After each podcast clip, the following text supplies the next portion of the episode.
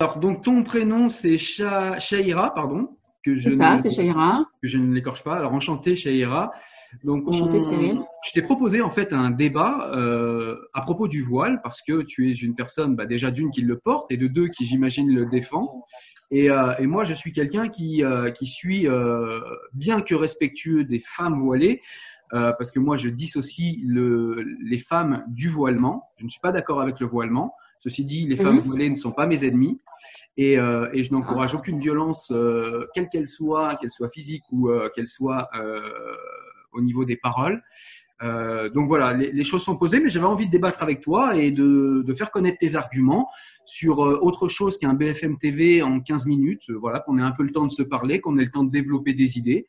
Et, euh, et bon, du coup, tu as gentiment accepté, donc je te laisse te présenter, s'il te plaît. D'accord, alors euh, je m'appelle Shaira, j'ai 41 ans et euh, je porte le voile depuis l'âge de 23 ans. C'est un cheminement spirituel. Euh, j'ai toujours été pratiquante depuis, on va dire, peut-être j'ai commencé à jeûner, j'avais 9 ans, j'ai commencé à prier, j'avais 12 ans. Et après, j'ai commencé vraiment à m'intéresser profondément à l'islam, les explications, les détails, à beaucoup lire. Et je, pour moi, j'ai lu dans le Coran que Dieu nous avait demandé de porter le voile. Donc, euh, moi, j'ai suivi ce commandement. euh, je suis la seule à le porter chez moi. D'accord. Est-ce que tu, euh, est-ce que tu as des, euh, des exemples de ce que tu as lu, par exemple? Ça peut être intéressant euh, de savoir quelle littérature t'a amené, à part le Coran, j'ai bien entendu, mais quelle littérature t'a amené à penser que justement le voile est une obligation ou voire une recommandation en islam, puisque tu n'as prononcé aucun des deux, je sais pas, euh, je sais pas comment tu le vois du coup. Juste le Coran. Juste le Coran, uniquement. Juste le verset du Coran. Et puis, euh, bon, après, c'est vrai qu'il y a des savants qui le disent. Mais moi, en fait, à- Va- Vas-y, pardon, je t'ai coupé, excuse-moi. Enfin, moi, c'est vraiment la, la parole de, de, de, de Dieu, quoi, qui est dans le Coran. Euh, c'est dans la sourate 24. Euh, euh, non, sourate. euh, Si, ouais, c'est ça. 24, Si, c'est ça, 24. Sourate que j'ai vu le verset et pour moi, c'était clair. Sauf que le verset parle de, euh, parle de voile, mais sur la poitrine. Et, et, et justement, De rabattre les voiles sur les poitrines. Après, il y a des hadiths qui, qui disent en détail Ah oui, mais les hadiths, c'est plus le Coran. Là, on est, on n'est plus dans le Coran. le Coran. Voilà, c'est ça. Donc, tu me parlais du Coran, moi, je viens au Coran. Si tu me parles des hadiths, alors là, on parle d'interprétation d'hommes dans un contexte patriarcal. Et on parle de, on parle d'histoire. Du coup, on parle de l'historicité du Coran. Et on n'est plus au texte. Voilà, c'est ça que j'avais un peu envie. Après, après, après j'ai mon interprétation. Quand je lis, quand je lis les versets, Hmm? Pour moi, euh, le, le- les cheveux font partie de la beauté de la femme. Et pas de l'homme. c'est- bah, moi, moi, je peux être attirée par un homme qui n'a pas de cheveux, oui. Et moi, je peux être moins, attiré par euh, une femme qui n'a pas de cheveux. Ah bon? Bah, écoute, euh, chacun ses goûts. Il y a, il y a Demi Moore, euh, je te donne un exemple tout simple. hein. Euh, il y a beaucoup d'hommes qui trouvaient euh, Demi Moore hyper sexy euh, dans les films où elle avait le crâne rasé. A- D'accord. je veux dire, euh, je, bon, bref, ça c'est quelque chose qui est hautement subjectif, on peut pas le discuter. Chacun trouve beau qui il veut. Euh, et puis d'ailleurs, euh, réduire d'ailleurs la beauté au corps et au sexe, c'est un petit peu ce que je reproche moi au voile de toute façon, c'est de réduire la beauté à quelque chose qui est physique, alors que même une femme complètement voilée, si elle a de l'intelligence, si elle a de l'humour, si elle a euh, un regard, euh, un regard sympathique, si elle a de l'humour, si elle a, enfin, il y a mille façons de plaire. Donc, euh, réduire, réduire cela à un corps physique, c'est quelque chose qui, pour moi, est déjà un problème. Et c'est ça, et c'est surtout ça, moi. Alors, je vais essayer de me positionner, euh, me, posi- de me positionner après toi. C'est tout simplement moi, ce qui me pose problème, c'est que déjà ce voile, moi, je n'en vois pas trace dans le Coran. Sauf à avoir euh, la poitrine sur la tête, j'ai beau retourner dans tous les sens les choses, je ne l'ai pas vu. C'est rabattre la, le voile sur la poitrine. Donc, rabattre. Eh oui, À mais la- l'époque, les femmes, elles le à à à l'époque, les femmes, je pense qu'elles le portaient au-dessus, là. Oui, mais tu penses, mais Ah. historiquement, c'est pas le cas. C'est ça le problème, c'est qu'historiquement, c'est pas le cas.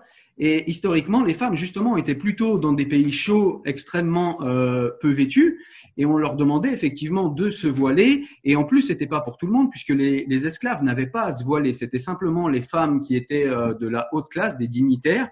Euh, Mhm. C'était tout simplement pour ne pas se faire ennuyer euh, par, euh, par euh, ce qu'on appelait à l'époque les vulgaires, c'est-à-dire les gens non éduqués, etc.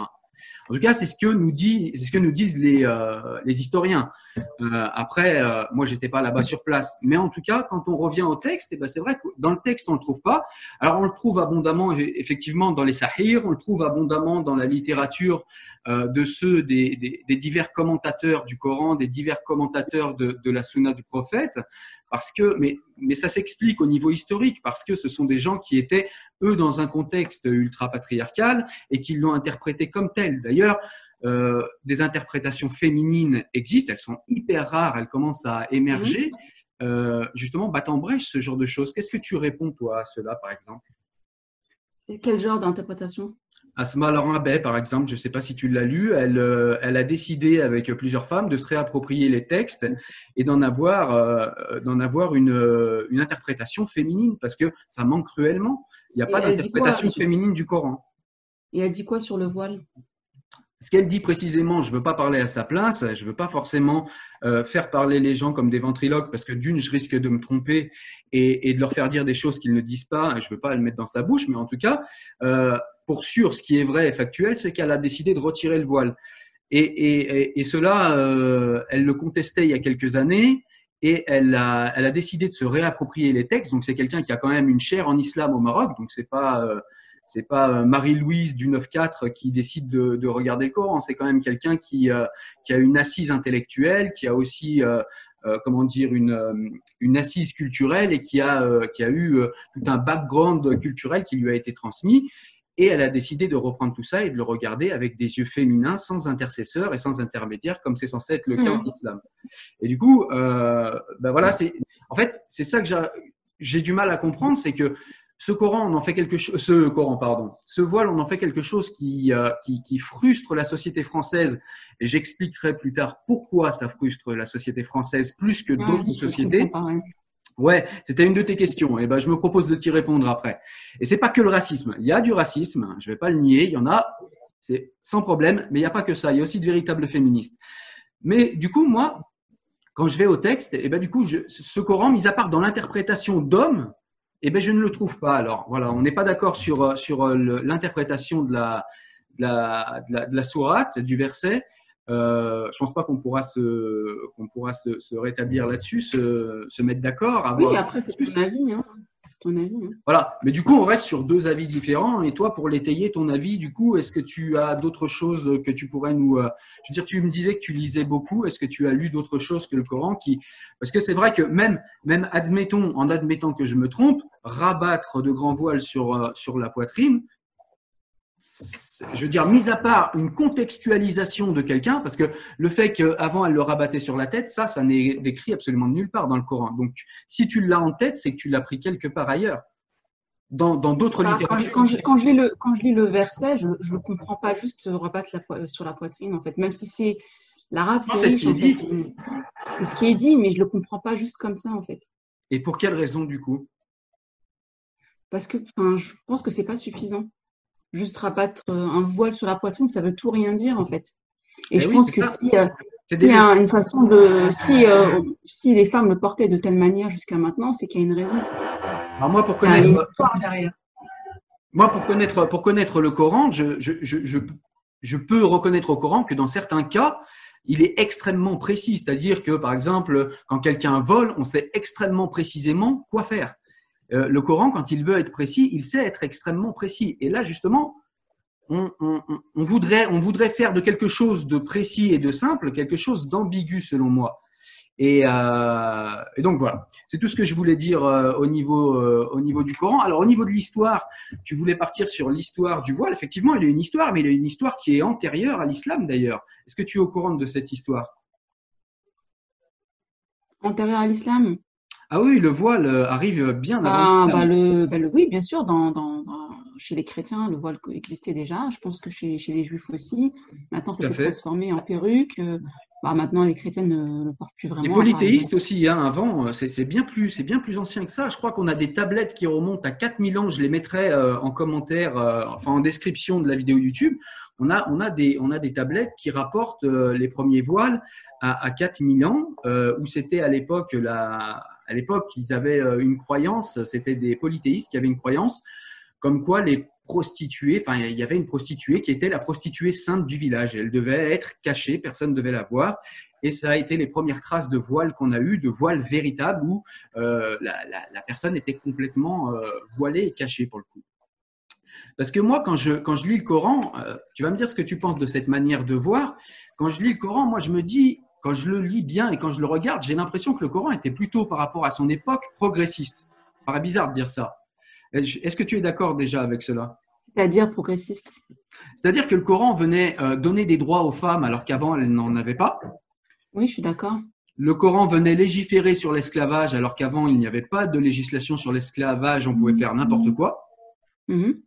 Et le Coran venait également donner euh, la possibilité à certains esclaves de s'affranchir de leurs conditions d'esclaves sous certaines conditions.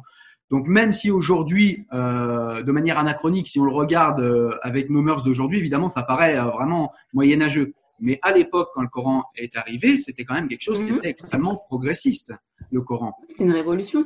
C'était une révolution, on est d'accord là-dessus. Et, les femmes, à cette époque-là, elles étaient considérées comme des objets. Tout à fait, on est tout à fait d'accord là-dessus, et effectivement, c'est comme ça que je vois les choses. Mais justement, l'islam est venu élever le, statut de la femme. Tout à fait, et j'en suis d'accord. Un point d'accord, c'est super. Mais du coup, du coup, le Coran euh, étant venu pour élever la condition de la femme, je me demande si justement dans l'interprétation que beaucoup en font et qui font euh, du voile euh, un totem, pas que du voile, d'autres points dont on pourrait parler, mais en tout cas du voile un totem, c'est qu'on est plus dans cet islam qu'on reconnaît beaucoup en France aujourd'hui, cet islam qui est plus dans le mimétisme que dans la compréhension du mouvement que venait initier le Coran. Qu'est-ce que tu penses de cela? Par exemple, pour moi, le Coran, il est à comprendre dans son contexte historique et il est venu initier un mouvement justement, donner des droits nouveaux, donner, tu vois, il est venu initier quelque chose euh, qui serait en perpétuel mouvement. Alors que quand on parle avec les musulmans, la majorité d'aujourd'hui, on a plus l'impression d'un mimétisme qui voudrait revenir au 7e siècle et faire exactement comme ce qu'on appelle les pieux prédécesseurs, euh, où c'était une société ultra-patriarcale. Et effectivement, si euh, on est dans le mimétisme, du coup, le voile s'explique dans cette compréhension-là du Coran. Mais du coup, est-ce, voilà, est-ce que tu ah, ah. comprends ce que je veux dire? Oui et non parce que euh, le mimétisme, il y en a, mais pas pour tous les musulmans. Oui, bien sûr. Il y en a quand même. Euh, moi, ça a été vraiment un cheminement. C'est pas, je l'ai pas porté comme ça. Hein. moi, j'ai été convaincue quand je l'ai porté, que je suis toujours convaincue d'ailleurs, qu'il est obligatoire. Et euh, je ne peux pas expliquer pourquoi. C'est quelque chose qui est intérieur en, moi. Quand je lis le, quand je lis le, verset du Coran qui parle du voile, même si tu dis voilà, c'est juste un rabattement, moi, je suis convaincue qu'il faut aussi se couvrir les cheveux. Je ne saurais pas expliquer pourquoi, mais c'est comme ça que je le ressens. Donc, du coup, ce que tu veux dire. Pardon, vas-y. Juste, je voulais terminer. Euh, tu dis en fait que le, Coran est, venu euh, comme quelque chose de progressif. Et euh, certaines personnes disent qu'aujourd'hui, le voile, c'est quelque chose de moyenâgeux. Pourquoi ça serait moyenâgeux de, se couvrir et, pas le contraire, de montrer son corps s'exhiber. Aujourd'hui, dans les publicités, on voit plein de femmes, euh, on voit plein de publicités se servir de la femme comme un objet. Pourquoi aujourd'hui ça c'est devenu normal et, en fait se couvrir c'est devenu quelque chose d'anormal? Alors, bah, je te pose la question. Eh ben, je vais te répondre avec plaisir. Alors, juste pour finir ça, comme ça après on pourra pas, on pourra passer à, ton questionnement et effectivement j'y répondrai parce que la question est très pertinente. Euh, simplement, j'aurais voulu simplement terminer sur ça. Donc du coup, le cheminement que tu nous indiques pour porter ton voile est basé sur une conviction subjective, c'est-à-dire sur une croyance quoi. Il n'y a rien de mmh. factuel qui t'a, euh, qui t'a, euh, euh, parce qu'on se lève pas un matin en se disant bon bah ça y est, je vais me voiler. Euh, ça n'arrive jamais. Bah, euh, c'est pas, comme, je, comme je t'ai dit, c'était un cheminement spirituel.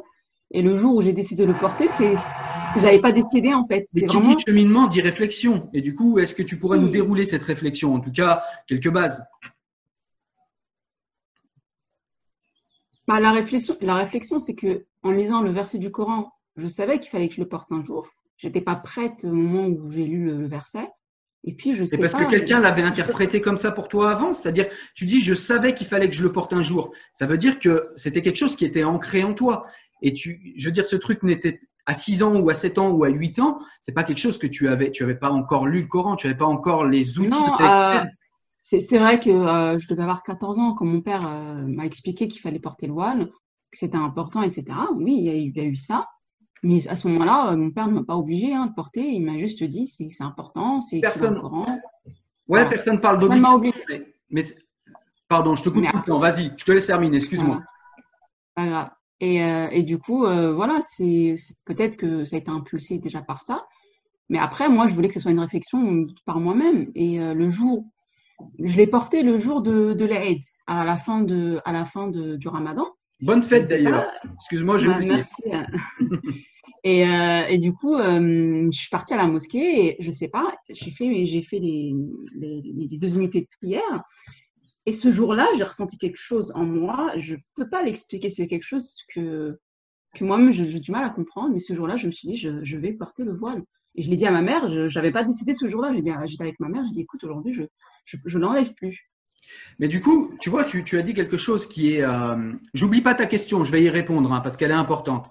Mais simplement, tu vois, tu, nous expliques que tu es parti à la, euh, mosquée et tu, t'es dit, je ne retirerai plus euh, le voile. C'est parce que c'est quelque chose qui est quand même du domaine de la normativité obligatoire, c'est-à-dire que pour être allé longtemps prier à la mosquée, moi aussi, une femme ne rentre pas en mosquée si elle n'est pas voilée. C'est quand même une pression qui est extrêmement importante. Une autorité religieuse t'explique que si tu veux prier dans son sein, tu dois te voiler. C'est quand même euh, des bribes de pression qui sont quand même, euh, comment dire, ça peut être biaisant pour une personne. C'est-à-dire quand même, ça t'incite à le mettre. C'est une pression par rapport à quoi? Bah, bah, par rapport au fait de se voiler ou pas. C'est-à-dire que si moi demain, je, je, vais te dire un truc complètement improbable, mais si demain je vais à l'église et on me dit non, non, mais euh, selon les textes, tu rentres pas dans l'église si tu n'as pas un chapeau rouge, si je veux devenir un véritable chrétien, au bout d'un moment, je vais me dire bon, moi j'ai envie d'aller prier, j'ai envie d'aller euh, à l'église parce que je suis, euh, je suis très croyant, je vais mettre un chapeau rouge. J'exagère, hein, mais c'est exprès. Et, tu, et tu le ressentirais comme une pression? Eh ben oui, je le ressentirais comme une pression puisque on n'est pas du tout dans une dans quelque chose de vertical. C'est-à-dire moi, j'ai ressenti la foi euh, que tu as ressenti en faisant la prière et en lisant le Coran. Ça, c'est quelque chose qui est éminemment euh, spirituel et vertical, c'est-à-dire c'est entre Dieu et toi. Ça descend de mm. Dieu vers toi. C'est-à-dire que c'est quelque chose de mm. vertical, ça ne se juge pas, ça pour moi. C'est du domaine de la révélation, de la spiritualité, c'est quelque chose qui est noble en plus pour moi. C'est très mm. très beau. Mais quand ta foi est, plutôt euh, dirigée de manière vers, euh, horizontale, pardon, et quand je dis horizontale, c'est-à-dire que ce sont des hommes qui t'imposent quelque chose pour ta foi. Pas des hommes, c'est pas des hommes qui m'imposent. J'ai décidé de le porter. Après, est-ce que je ne sens pas de pression quand je vais à la mosquée Non, je ne sens pas de pression. C'est pour ça que je te pose la question. Moi, je, quand je vais à la mosquée, pour moi, c'est naturel de porter un voile. Je ressens aucune pression. Eh oui, c'est oui, mais c'est justement. Alors là, ne le prends pas mal. C'est que je te dis. Mais ne le prends pas mal. Mais je vais te dire quelque chose qu'on dit souvent. C'est qu'une aliénation ne se ressent pas. C'est par définition. Si elle se ressentait, ça ne serait plus une aliénation. Parce que moi, je te pose une question simple.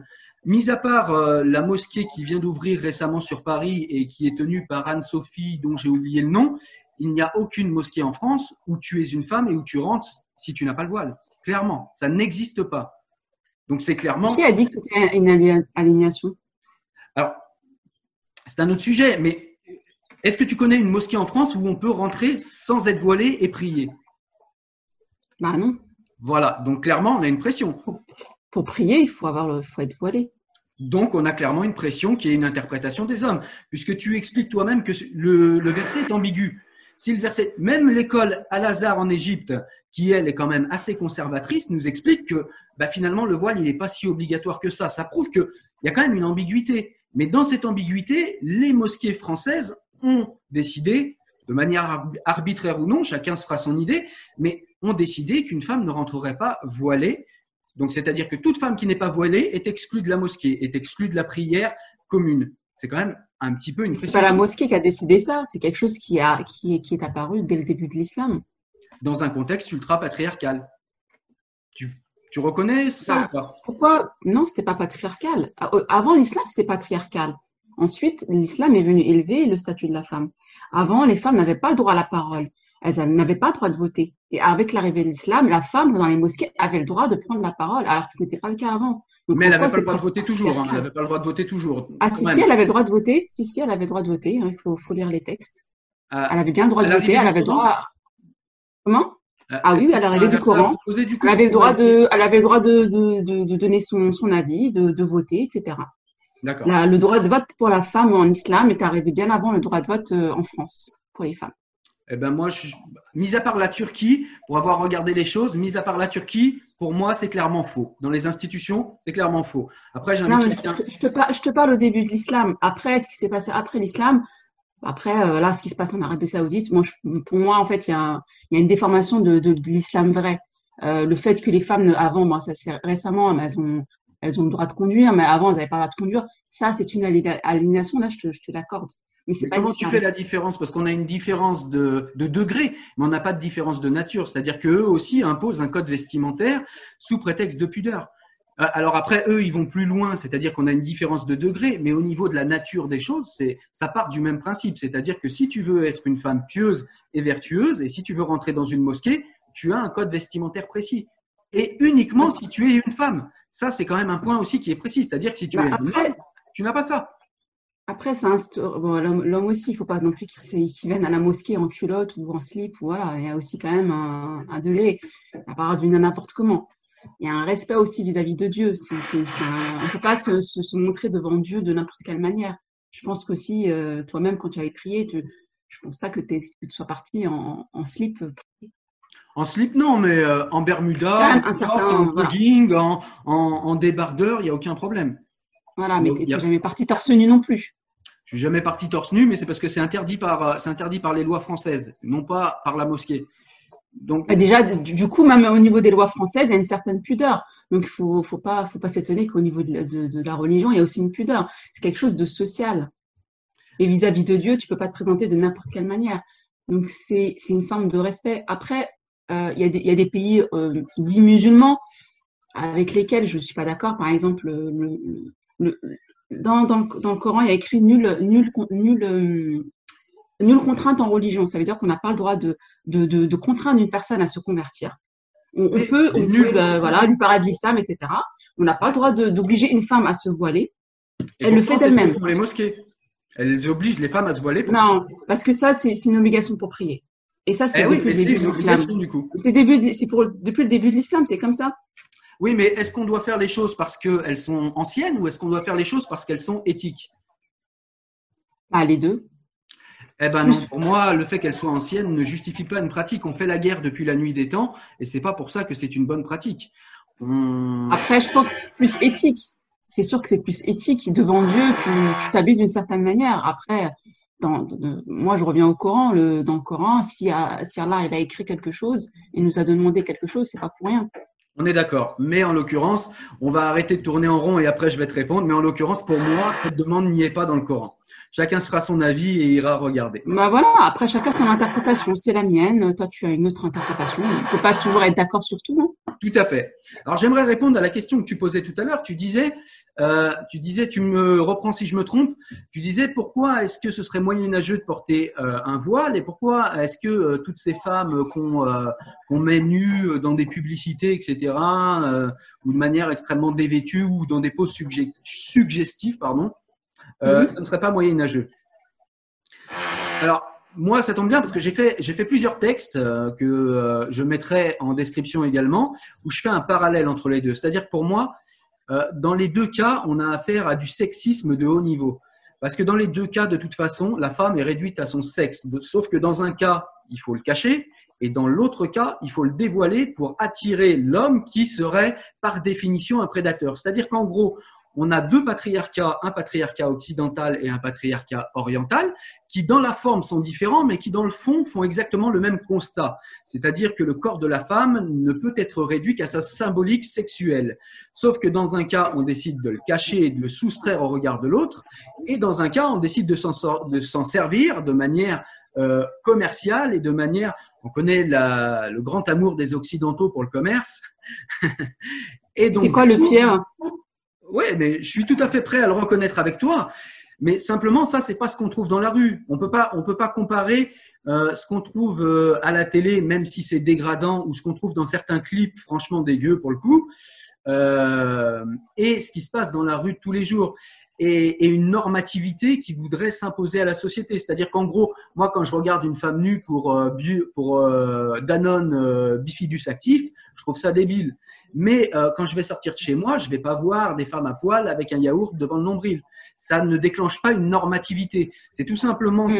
que le marketeur part du constat du même constat en fait que le patriarcat euh, oriental, c'est-à-dire que l'homme est par nature et par définition un prédateur pour la femme, et que du coup, si on lui met une femme nue, ben, il aura plus envie de regarder le yaourt. Voilà. Donc en fait, ce sont en fait les mêmes prérequis qui, dans les deux cas, sont pour moi euh, les mêmes, c'est-à-dire que le corps de la femme est réduit à son sexe.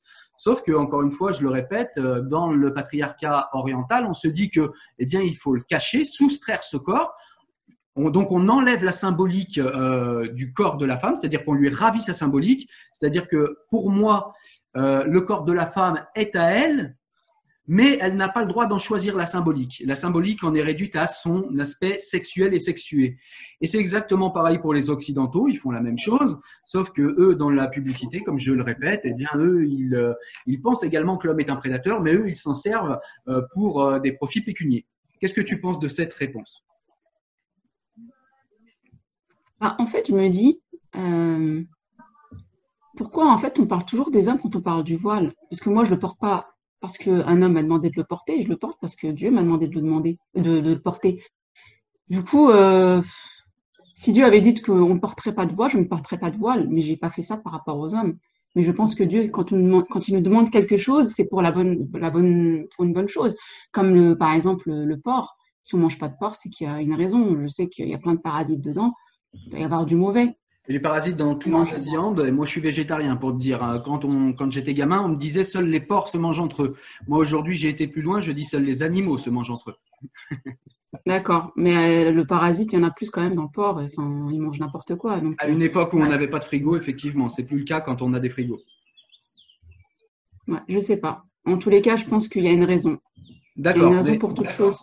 Eh ben ça c'est respectable, mais du coup, euh, tu voilà, tu as la réponse de pourquoi en fait, selon euh, selon moi, il est plus moyenâgeux de porter le voile que euh, l'histoire du pot de yaourt. C'est tout simplement que le voile s'impose, en tout cas tente de s'imposer comme une normativité sociale, ce qui n'est pas le cas, moins le cas, ça l'est. C'est vrai, c'est pas vrai de dire que c'est pas le cas, c'est moins le cas pour ces histoires de femmes nues pour le pot de yaourt, puisqu'il est interdit en France de se promener nu, rappelons-le, euh, dehors, alors qu'il n'est pas interdit de porter le voile. Euh, et heureusement. Tu dis que, ça s'impose comme quelque chose de normatif. C'est-à-dire que, c'est-à-dire qu'à partir du moment où on t'empêche de rentrer dans un lieu religieux où devrait se développer ta spiritualité et, et où on t'impose une manière de t'habiller et qu'en plus cette manière de s'habiller ne s'impose qu'aux femmes, on est dans quelque chose qui essaye de normer un comportement. C'est-à-dire qu'on essaye de te faire comprendre que si tu n'es pas voilé, tu n'es pas apte à prier, ton corps est une honte. On instille déjà ça, Mais ça, ça fait, mais ça, c'est pas les hommes qui ont, qui ont ordonné ça, c'est Dieu. mais c'est pourtant Il y a des règles dans l'islam. Il y a. Pourtant, il y a les des hommes règles. Est-ce que tu connais une femme imam qui empêche une femme voilée de rentrer? Est-ce que tu connais une femme imam déjà? Non, On est d'accord. parce que euh, je pense qu'une femme, une femme imam, c'est c'est un peu étrange. Et pour quelle raison Tiens, c'est un bon sujet. Pour quelle raison ça te paraît étrange Bah, une femme qui est devant, euh, déjà, ça veut dire qu'elle peut avoir des, des hommes derrière. Et alors? Moi, personnellement, je ne voudrais pas qu'un homme prie derrière moi. Et pour quelle raison? Bah, parce qu'il peut avoir des idées euh, malsaines. C'est-à-dire que tu parles du, tu pars du présupposé que l'homme est forcément un prédateur, incapable de maîtriser ses Non, pas forcément. J'ai dit il peut avoir. J'ai pas dit il va avoir. Il peut avoir. Et moi, je serais pas tranquille. Et Parce que euh, là, c'est comme ça. C'est naturel. On, on se baisse et la première chose qu'on voit, bah voilà, c'est une femme de dos euh, avec euh, tous ses atours. et ça n'est pas le cas pour un homme?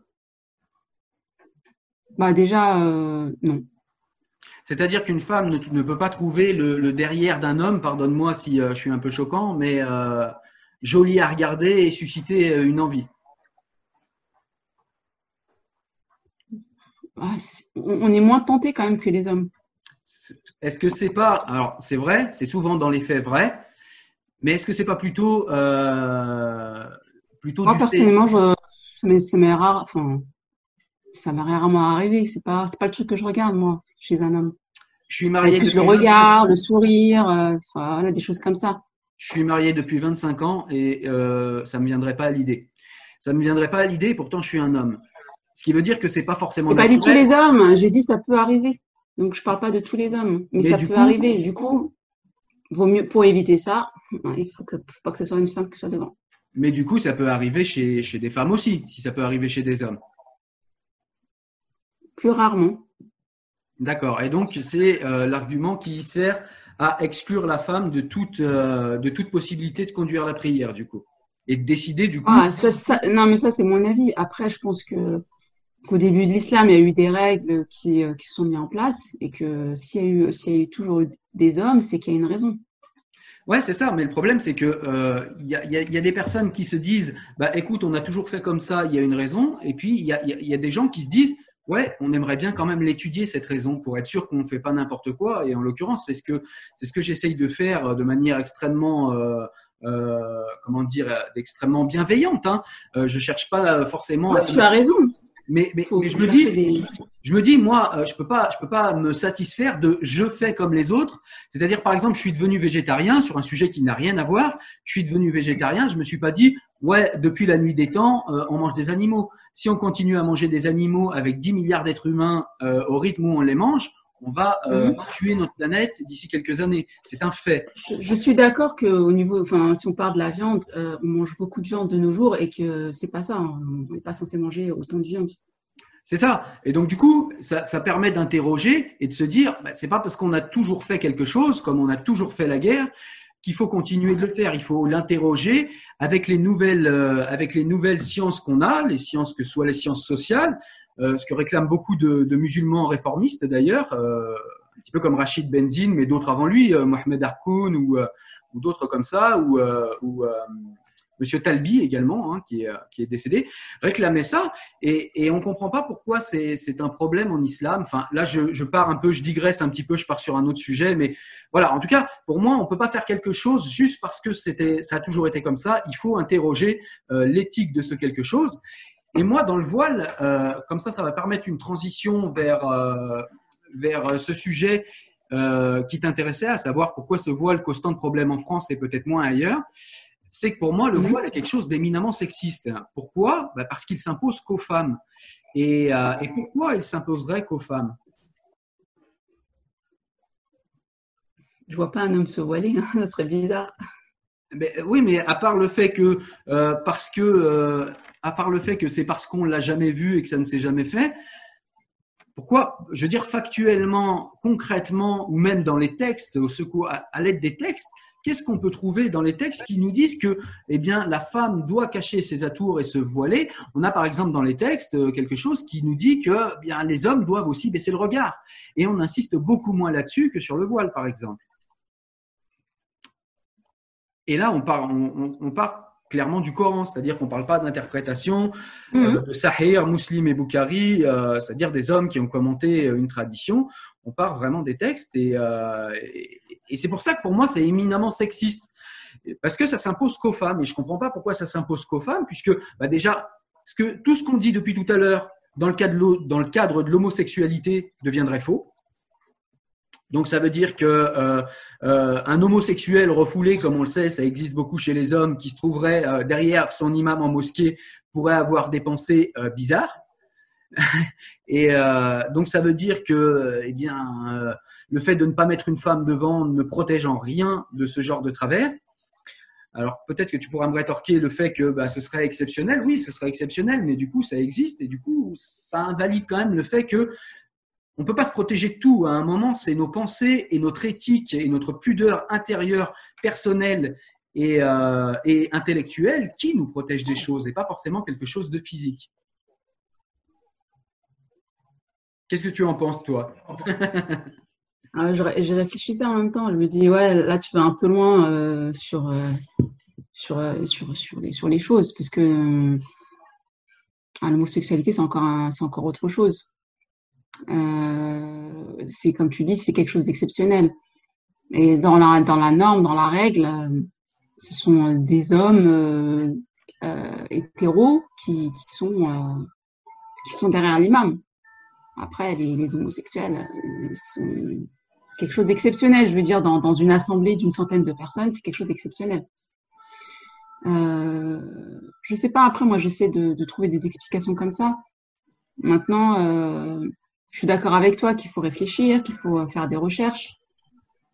Moi, ça me paraissait tellement, enfin, ça me paraît toujours quelque chose d'évident sur euh, que un c'est un homme, que, que la femme, euh, par rapport au commandement de Dieu, doit se voiler et pas par rapport à l'homme. Et comme je t'ai dit, euh, dans ma famille, je suis la seule avec ma mère à porter alors qu'on est, on est six filles.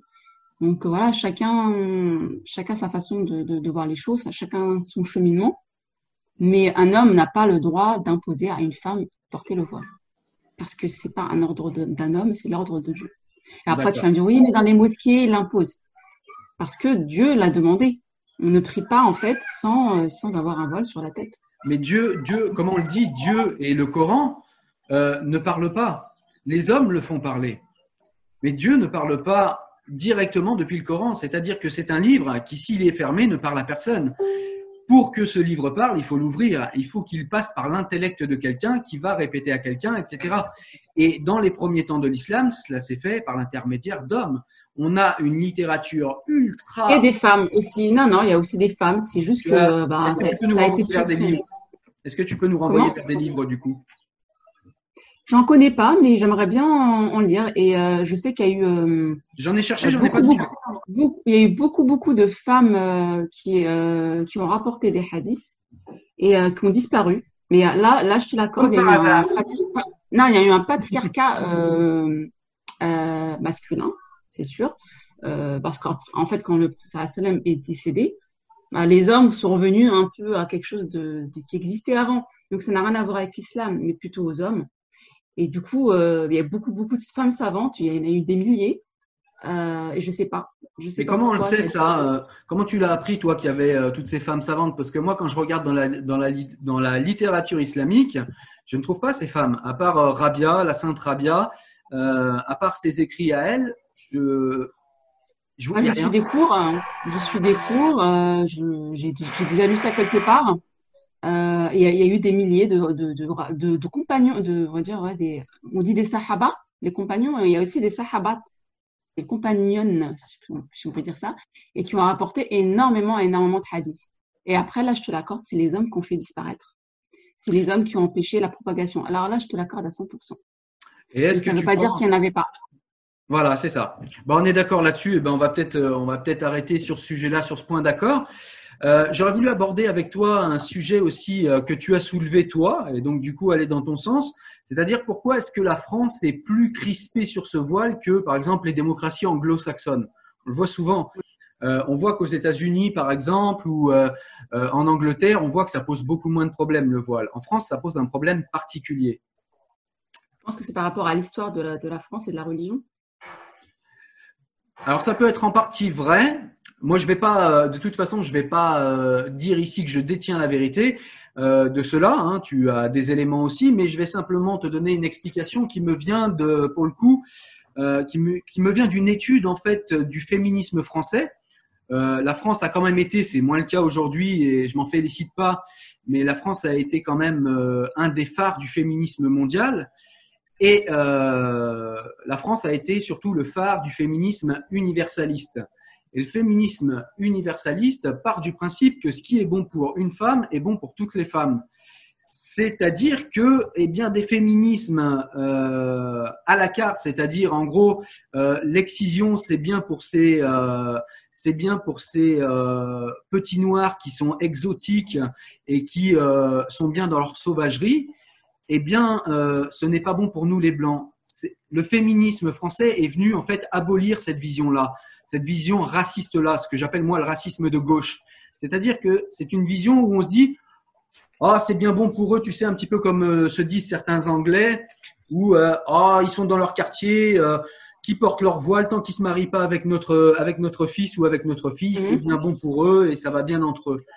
En France, on a plus une vision universaliste des choses, c'est-à-dire que ce qui est bon pour ma fille à moi, euh, qui a priori euh, serait plus blanche que toi, ce qui n'est pas forcément vrai puisqu'elle est portugaise et très bronzée, mais bon, bref, c'est un détail.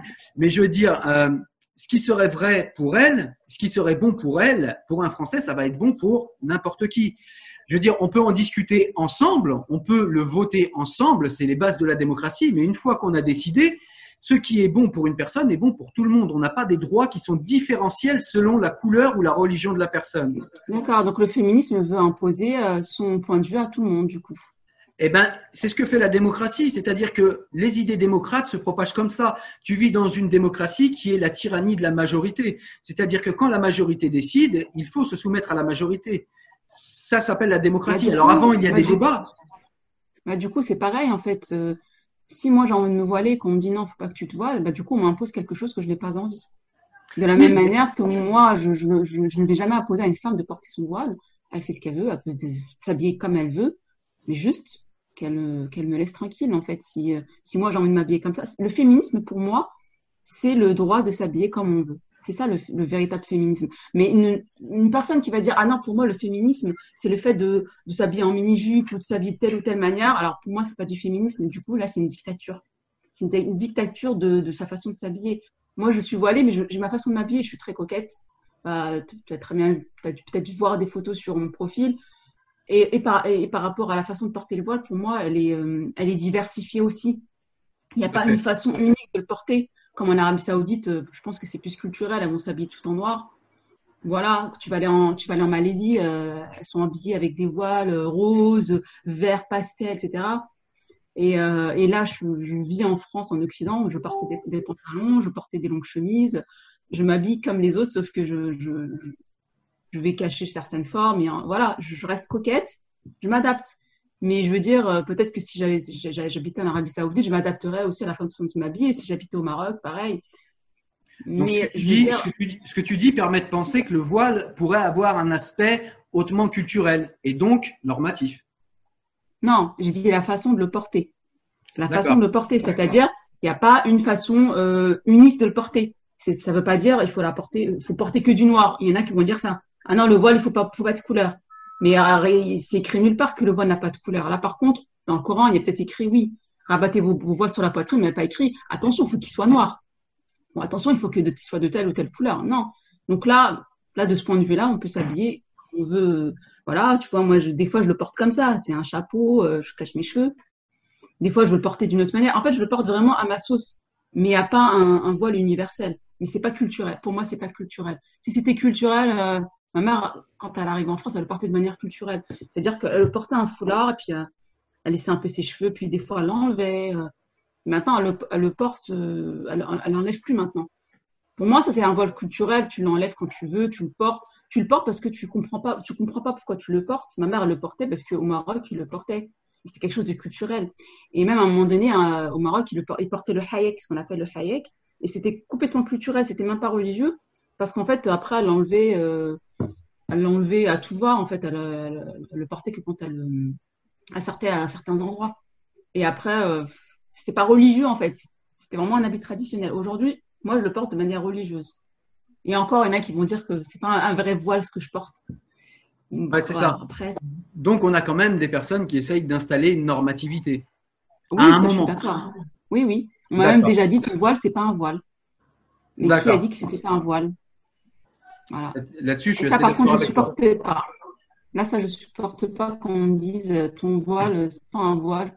Oui, je te disais que euh, qu'en fait, euh, euh, il y a des personnes qui veulent installer, installer une normativité au niveau du voile et qui te disent voilà, ton voile, c'est pas ce qui est correct, c'est pas comme ça qu'on doit porter. Et du coup, là, je suis, je suis pas d'accord. Je, je, déjà, j'ai décidé de le porter, moi, le voile, et en plus, on m'impose la manière dont, je dois le porter, euh, là, je suis pas d'accord. Donc, euh, oui, c'est sûr qu'il y, y, a des gens qui veulent imposer une certaine vie. Dieu l'accepte. Euh, c'est Dieu qui pourra l'accepter, pas les hommes. Moi, je m'en fiche des hommes. Voilà, ce sera la conclusion. Ben, j'ai juste, j'ai juste un petit point à traiter avec toi, si tu le veux bien, si tu as encore quelques minutes à m'accorder, et puis après, ouais, on va continuer. Le, simplement pour finir avec ça, c'est que cette histoire de liberté, euh, de liberté de porter le voile, je trouve que c'est important ce que tu dis, parce que tu dis, pour moi, la liberté, c'est euh, la liberté de porter le voile et la liberté de ne pas le porter. Seulement, justement, ça rentre en conflit direct avec la vision de la liberté en France et ça ne rentre pas en conflit avec la vision de la liberté euh, des États-Unis. Je vais faire vite. Aux États-Unis, tu nais, tu es libre. C'est-à-dire qu'aux États-Unis, le simple fait de naître te rend libre. Et c'est pour ça qu'aux États-Unis, on accepte les sectes, on accepte la scientologie, on accepte euh, les mormons, on accepte tout ça. Parce qu'aux États-Unis, on décide que naître est suffisant à ta liberté et ton auto-aliénation n'est qu'une seule de tes libertés. C'est-à-dire que si tu as envie d'être aliéné, c'est ta liberté. C'est la façon dont les démocraties anglo-saxonnes voient la, la, liberté.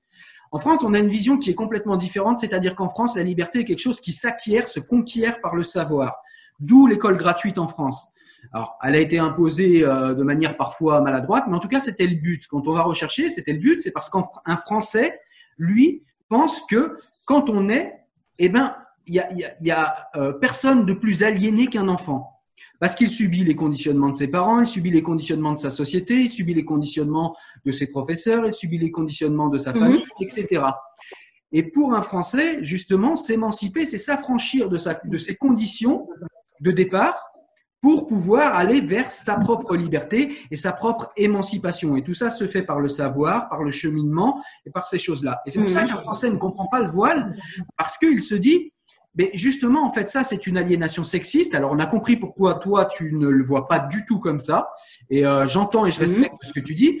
Mais du coup, un Français, lui, se dit, c'est une aliénation euh, sexiste, puisque ça s'impose qu'aux femmes.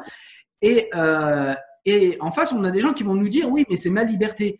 Oui, mais le problème, c'est que euh, au nom de la liberté, on a aliéné un paquet de gens dans, beaucoup de pays. C'est-à-dire que au nom de la liberté, on peut faire le bien comme le moins bien. Et du coup, eh bien, vient une question cruciale sur laquelle je pense que le débat autour du voile est intéressant, c'est qu'est-ce que qu'est-ce qu'il y a d'éthique dans la liberté de porter le voile? Parce que moi, il y a quelque chose qui me saute aux yeux quand je regarde ou dans les quartiers où j'ai habité, où j'ai vécu, ou mmh. euh, dans les pays où le voile est majoritairement la norme, les droits des femmes sont significativement réduits. Et je n'ai aucun contre-exemple. Alors, tu vas trouver une personne dans un quartier, mais je veux dire, au niveau majoritaire, tous les pays où le voile est la norme, les droits des femmes sont réduits. Tous. Quel genre de droit? Tous. Le droit de circuler, le droit de vote, le droit de euh, disposer de son propre corps, quel pays où la femme n'a pas le droit de Tous les pays où le voile est. Euh, tu veux que je te cite des pays précisément? Oui, je veux. Je veux bien. Égypte, c'est facile de généraliser. Oui, bien sûr. Mais quand tu regardes. L'Égypte, la femme n'a pas le droit de voter? Pardon? L'Égypte, la femme n'a pas le droit de voter? Alors en Égypte, la, femme a le droit de voter. Mais en Égypte, la femme a très très peu de droits. Elle n'a pas le droit de sortir dehors. Elle n'a pas le droit de travailler. Elle doit se. Elle doit. Elle n'a pas le droit de sortir dehors? N'a pas le droit de sortir dehors. J'étais en Égypte, c'est euh, non, c'est pas du tout le cas. J'étais en Égypte, euh, j'ai vu des femmes qui ne sont pas voilées, oui. J'ai, je suis restée un mois en Égypte. J'ai vécu un peu là-bas, quoi. Je, je, je l'ai vu, donc euh, j'ai vu aussi bien des femmes voilées que des femmes code civil, Du coup, je mettrai le lien vers le code civil égyptien parce que je l'ai regardé pour le coup. Euh, et en Égypte, euh, on peut être contraventionné pour ce genre de choses, voire finir euh, en prison. C'est un grand mot, ce qu'on appellerait ici une garde à vue. Mais en tout cas, on peut finir au poste si on n'a pas son voile, oui. Et, euh, et ah, je veux bien voir le texte, ouais. Ouais, avec plaisir. Quand j'ai été, il y avait de tout. Hein. Il y avait des femmes qui, qui étaient voilées, pas voilées. Je voyais même des couples sur au bord du Nil, un homme, une femme, pas voilés. Pas des touristes, des, des, des, des Non, non, des gens de là-bas. Je dis, je suis restée un mois, donc moi, je, veux bien, mais il euh, faut, faut, vivre dans le pays pour vraiment comprendre les choses. Mais de, dire que, que c'est réduit. Après, comme je t'ai dit, il ne faut pas comparer islam et monde arabe. Et monde arabe. Euh, oui, mais le monde arabe se définit justement par son islamité. Non, parce que les, les, pays les plus. Euh, où il y a le plus de musulmans, c'est en Asie. C'est là où il y a le plus de musulmans. Eh ben, justement, regardons, euh, regardons l'Asie. Et je pense que et je pense que ça doit être différent. Donc je pense que c'est vraiment les Arabes en particulier qui euh, qui sont un peu revenus à l'ancienne, hein, dans un monde un peu patriarcal. Mais je pense que c'est plus culturel que religieux. Par exemple, il ne faut pas mélanger. Prenons l'Iran. L'Iran, c'est la Perse. C'est pas du tout, euh, c'est pas du tout le monde arabe. L'Iran. L'Iran, c'est le monde perse. Est-ce que tu penses que si les mollahs euh, à la révolution iranienne en 1979 ont imposé le voile dès le lendemain de la révolution et non la mini-jupe ou les talons, tu penses que c'est le hasard? Euh, Je pense que c'est une erreur. Tu n'as pas le droit d'imposer quelque chose à quelqu'un qui n'a pas envie de le faire. Ouais, mais surtout sur le contraint par religion. C'est-à-dire qu'ils n'ont pas imposé, ils auraient pu imposer la mini-jupe, ils auraient pu imposer, euh, je ne sais pas, le chapeau rouge, ils auraient pu imposer la casquette bleue. Pardon? Ça devient une dictature, du coup. C'est pas une démocratie, c'est pas quelque chose de. On est d'accord, mais pourquoi le voile On est d'accord, mais pourquoi le voile? Ce que je veux essayer de te faire, de te faire, euh, de te faire comprendre à partir de mes, euh, de mes arguments qui sont peut-être maladroits, c'est que le voile a une symbolique en lui. Il porte quelque chose. S'ils ont imposé le voile et pas la casquette verte, pour moi, c'est pas le hasard. Je ne sais pas. Je connais pas l'explication. Je ne sais pas. C'est, mais normalement, en islam, tu n'as pas le droit d'obliger à quelqu'un de faire quoi que ce soit. Je vais te poser le libre arbitre, en fait. un peu comme euh, chez les, chez les chrétiens, oui. Je vais te poser une dernière question et puis après tu as raison, on va on, va se quitter parce que bah, on a fait le tour, je crois. Mais est-ce que par exemple tu es choqué si une petite fille de 3 ans porte une casquette bleue? Bah non. Est-ce que tu es choqué si une petite fille de 3 ans porte un voile complet, un hijab? Bah oui, parce que c'est pas c'est pas de son âge. On est donc d'accord. Et puis elle a, même pas, elle a même pas, elle est, même pas la volonté de le porter. De toute façon, quand tu portes le voile, il faut quand même que tu aies une certaine un certain raisonnement. Mais on est donc d'accord de par cette démonstration. On est donc d'accord de par cette démonstration que le voile porte en lui quelque chose de symboliquement euh, attaché au corps de la femme, puisque la casquette, c'est pareil, elle choisit pas de la porter, pourtant ça te choque pas, alors que le voile, ça te choquerait. Donc on est bien d'accord qu'il y a une symbolique. Ça me, choquerait, ça me choquerait parce que la petite n'a pas n'a rien demandé. Mais elle n'a rien demandé dans le cas de la casquette non plus.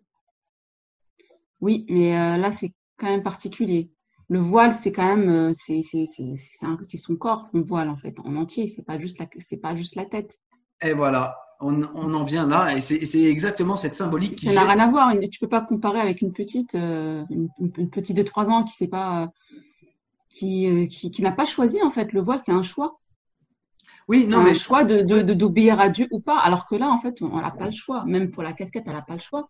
Peut-être ça se trouve, la petite, elle a même la casquette, elle ne voudra pas de la casquette bleue. Et d'ailleurs, euh, euh, si la petite, elle te dit, ouais, non, je veux pas de casquette bleue, je veux la casquette rose, euh, bah, toi, tu vas faire quoi? Tu vas lui acheter une casquette rose. Tu vas pas lui imposer la bleue.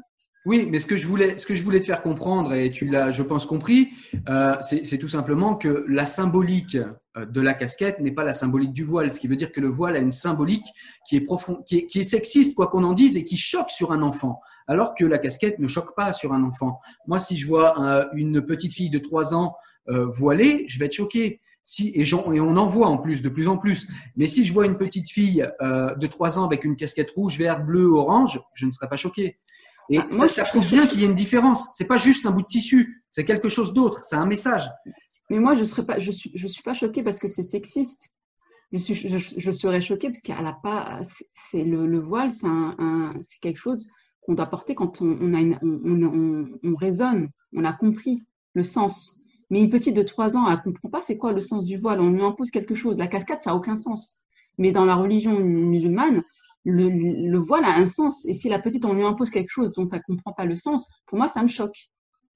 Et le sens, euh, le sens que tu donnes au voile, à ton avis, pourquoi est-ce que euh, justement, pourquoi est-ce que ce voile, euh, toi, tu lis dans le Coran le fait qu'on t'impose de porter le voile, et du coup, ce serait pour quelle raison du coup que le Coran euh, imposerait ce, voile, selon toi? Je pense que c'est pour protéger la femme. La protéger de quoi, du coup? Bah, Du regard, d'être prise comme un objet. Après, c'est mon interprétation. Peut-être que Dieu a voulu autre chose, je n'en sais rien. Peut-être qu'à l'époque, euh, la femme était considérée comme un objet et qu'elle était euh, enfin, exhibée, euh, etc. Donc, comme je t'ai dit, c'est un peu le cas encore aujourd'hui dans la publicité. Et moi, je sais que depuis que je le porte, je ne me fais pas harceler dans la rue. En tous les cas. J'ai vu une grosse différence entre avant et après. Après, avant, je ne portais pas non plus des mini-jupes ou des choses comme ça. Je m'habillais d'une manière normale. Normale, c'est-à-dire que je ne montrais pas complètement mon corps. Euh, mais euh, je me faisais quand même euh, interpeller dans la rue. Et moi, je me sentais pas bien d'être interpellée comme ça. Maintenant, c'est plus le cas. Maintenant, je suis tranquille.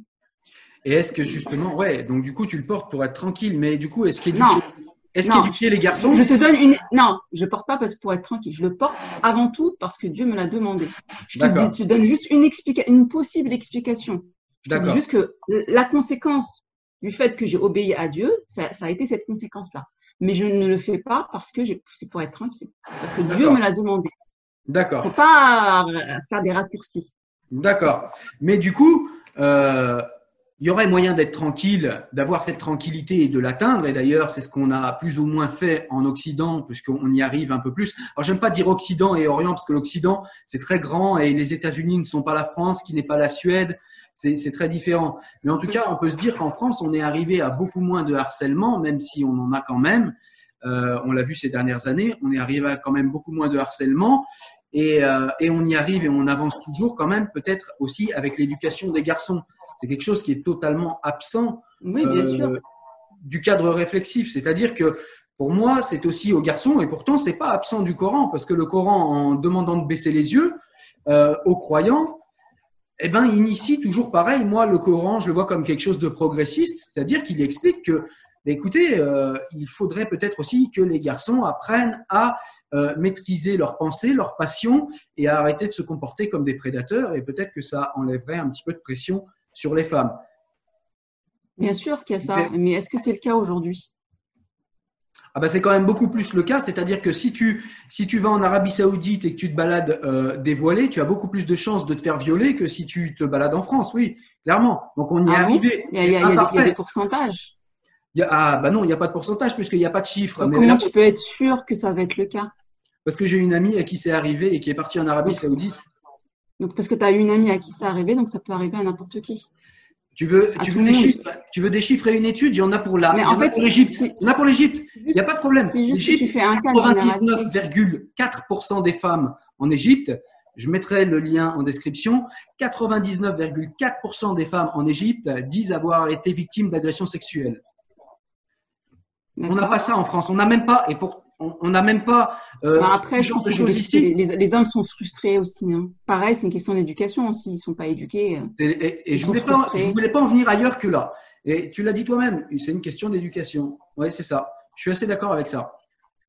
Ouais, c'est une question d'éducation. Bah, c'est pour ça que dans le Coran, il demande à être éduqué.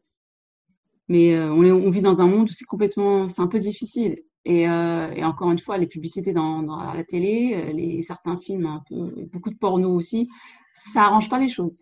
Je suis très critique du porno. D'ailleurs, euh, là, pour le coup, on a des chiffres de Google aussi. Les pays arabes sont les plus gros consommateurs de porno. On, a, on a des chiffres que je mettrai également. Et, on voit bien que la frustration est en lien avec cette difficulté de contrôler ses passions. Puisque quand on... Alors là, pour le coup, c'est Spinoza qui explique ça. Quand on contrit des passions au lieu de les maîtriser, quand on, les, quand on est dans la contrainte, ben, il suffit que tu sois un peu fatigué, il suffit que, je sais pas, la, la, la- la pression soit trop forte, tu vas céder à ta passion. Et, et contraindre une passion, c'est jamais une bonne chose. Et bon, après ça, c'est un autre sujet. On, sort Ouais, c'est un autre sujet. Ouais. Sinon, on va repartir dans un nouveau truc. euh. C'est ça. Est-ce que tu as des, euh, j'ai l'habitude de demander aux personnes avec qui je débat, est-ce que tu as des livres, des lectures, des choses que tu souhaiterais proposer à, à ceux qui vont nous regarder ou peut-être, je sais pas, n'importe quoi, des films, des, euh, quelque chose qui paraît en lien avec ce dont on vient de parler et qui, euh, et qui pourrait nourrir la réflexion de, des personnes qui vont nous, euh, nous écouter. Ah, disons que ça fait très très longtemps que j'ai pas lu de, j'ai pas lu de, de livres religieux. Là, en ce moment, je lis plutôt des, des livres de développement personnel. Ça peut être intéressant. Voilà, j'ai, je sais pas, par exemple, euh, Power Mind, c'est un livre de développement personnel. Ça parle justement de des pensées qu'on peut avoir, euh, qui peuvent être négatives et qui peuvent avoir une ré- répercussion sur nos comportements. C'est un très bon livre, euh, voilà, que j'ai lu. euh, très intéressant, le- les effets de, des pensées sur le cerveau. Donc D'accord. voilà, j'ai eu ma phase, j'ai eu ma phase livre religieux, j'en ai plein derrière moi.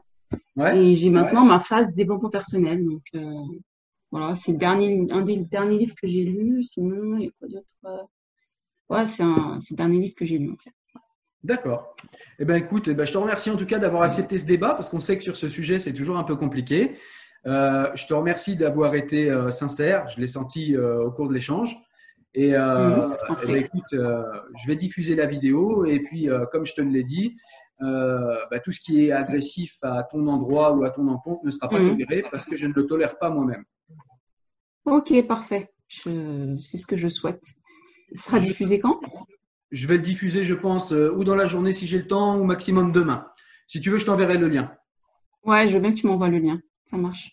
Sans problème. Ah, merci aussi à toi. Mais euh, sinon, euh, bah, je voulais dire que c'est vrai que tu as raison sur certaines choses, c'est-à-dire la lecture. C'est vrai que je ne me suis pas assez dire, documentée sur la lecture des femmes. Je sais qu'il y en a, parce que je l'ai déjà lu quelque part. Et je pense que c'est une erreur qu'il y a beaucoup de choses que des femmes ont dites euh, qu'on a un peu euh, effacées de l'histoire. Mais euh, je vais m'y intéresser. Mais si un jour tu t'y, tu t'y intéresses un peu plus et que tu as envie d'en parler, c'est-à-dire on sort complètement de ce débat du voile et tu as envie de présenter un livre, tu sais que ce sera avec plaisir que, que j'aimerais t'accueillir pour que tu présentes ce livre aussi hein, également. Parce que la chaîne, au départ, ma chaîne à moi est une chaîne où je parle de livres. Donc c'est, c'est vraiment le cœur du sujet. Donc voilà. En tout cas, je te remercie. Et puis, euh, sache que, en tout cas, rien ne sera coupé. Tout sera diffusé comme ça. Comme ça, il n'y aura aucune, euh, aucune, euh, enfin, aucun problème d'interprétation dans le dialogue ou quoi que ce soit. D'accord. C'est tel quel. Et je te renouvelle mes remerciements. Ok, je t'en prie. à bientôt. À bientôt. Salut. Salut.